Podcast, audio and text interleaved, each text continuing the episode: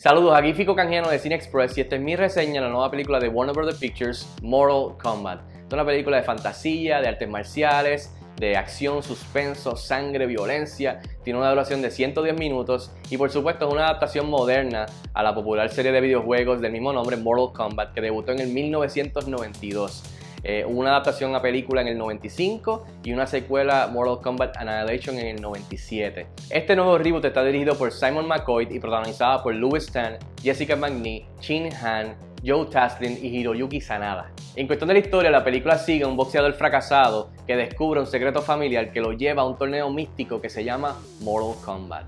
Allí descubre un grupo de guerreros que luchan a la muerte para poder salvar los reinos del malvado hechicero Chang Tsung.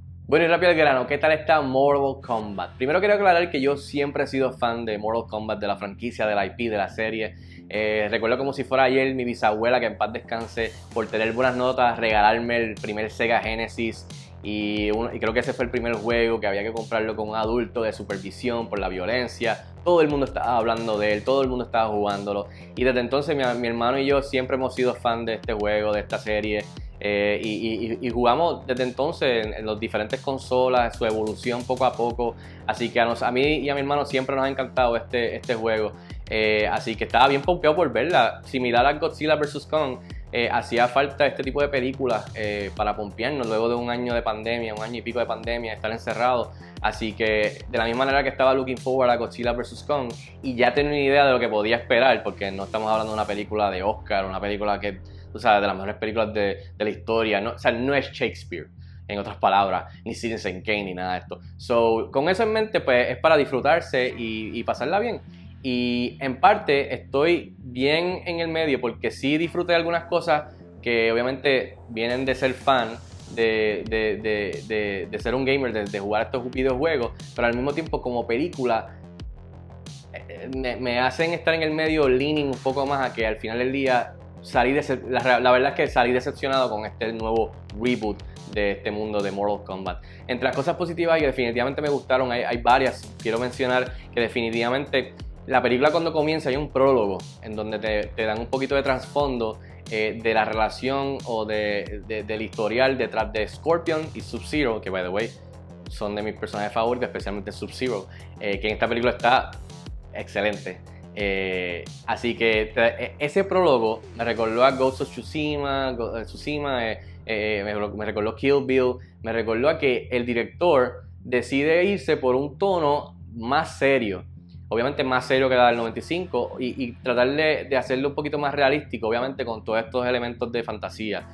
Luego de ese prólogo, la película comienza a irse a caer en el tono de la película del 95 de ser cheesy, de ser bien campy, de un diálogo bien risible, tonto, donde dicen las líneas del videojuego y se oyen weird, o sea, y, caen en ese, el humor también, como que de, algo que están tratando de hacer un poco más serio, respetando Mortal Kombat, la mitología, pero hacerlo un poco más serio con los actores, humanizarlos un poco más y hacerlo obviamente de artes marciales eh, empieza a caer entonces poco a poco con la exposición, presentando cada personaje, ya hasta llegar al final cae en el territorio del 95. Y eso es bueno porque a los fans les va a gustar eso, a los fans hardcore de Mortal Kombat creo que no les va a molestar eso y van a disfrutarla anyways.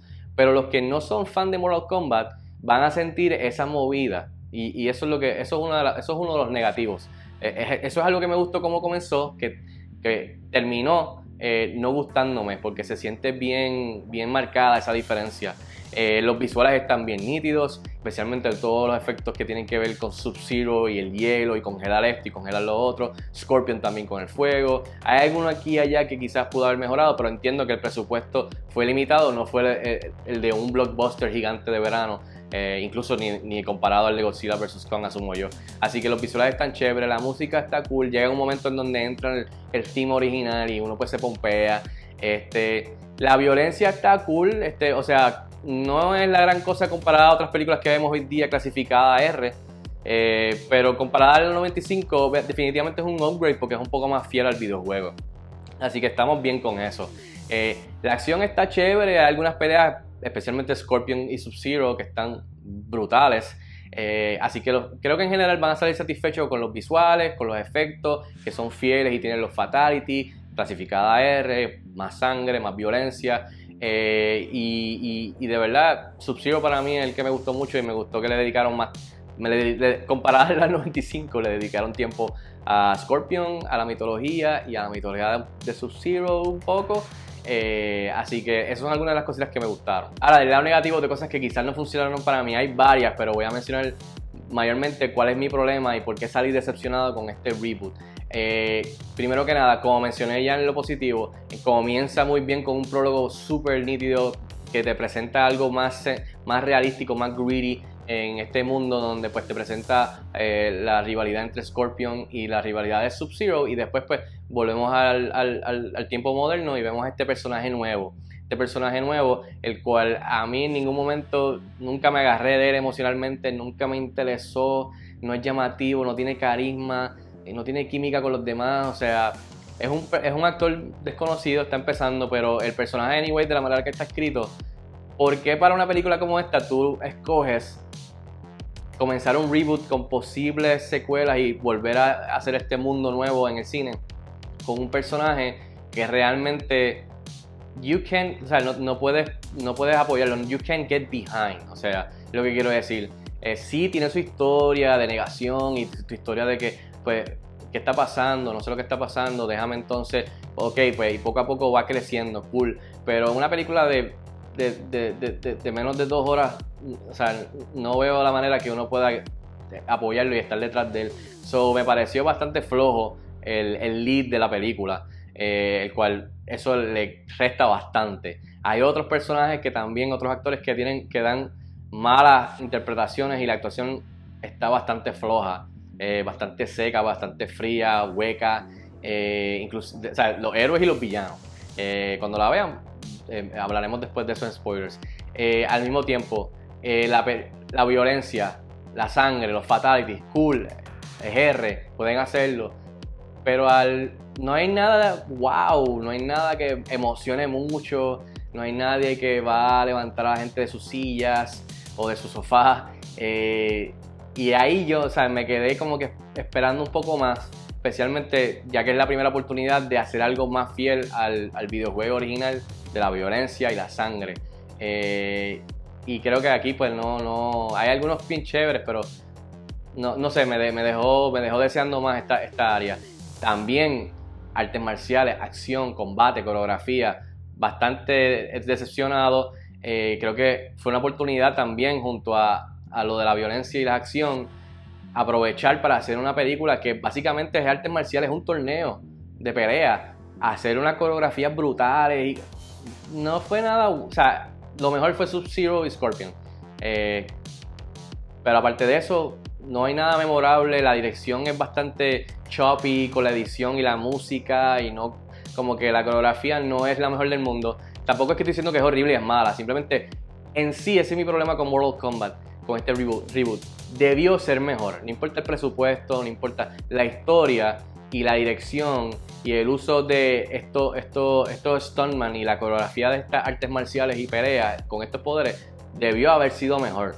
Hay una pelea de tono y hay una pelea de, de que realmente lo que quieren hacer tan como que muy regado.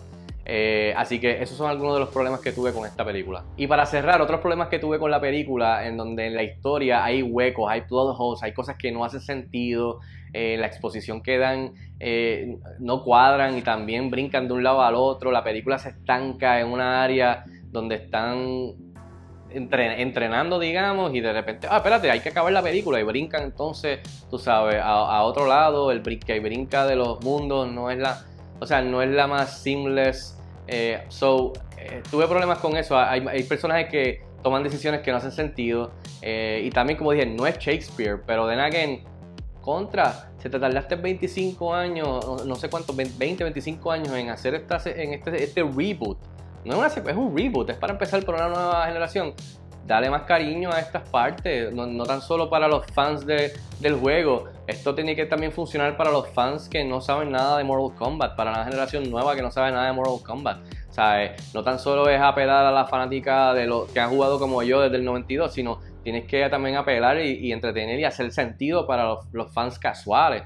Eh, así que también tuve problemas con eso. En fin, yo le doy 2.5 estrellas de 5 estrellas a Mortal Kombat. Me gocé varias cosas de la película como fan, pero al final del día salí decepcionado y pienso que debió haber sido un mejor reboot para esta franquicia en el cine. Esta película estrena el viernes 23 de abril en cines y también en la plataforma de HBO Max. Si tienen la oportunidad de verla, déjenme saber si les gustó o no, escríbanme en los comentarios como de costumbre y hasta la próxima.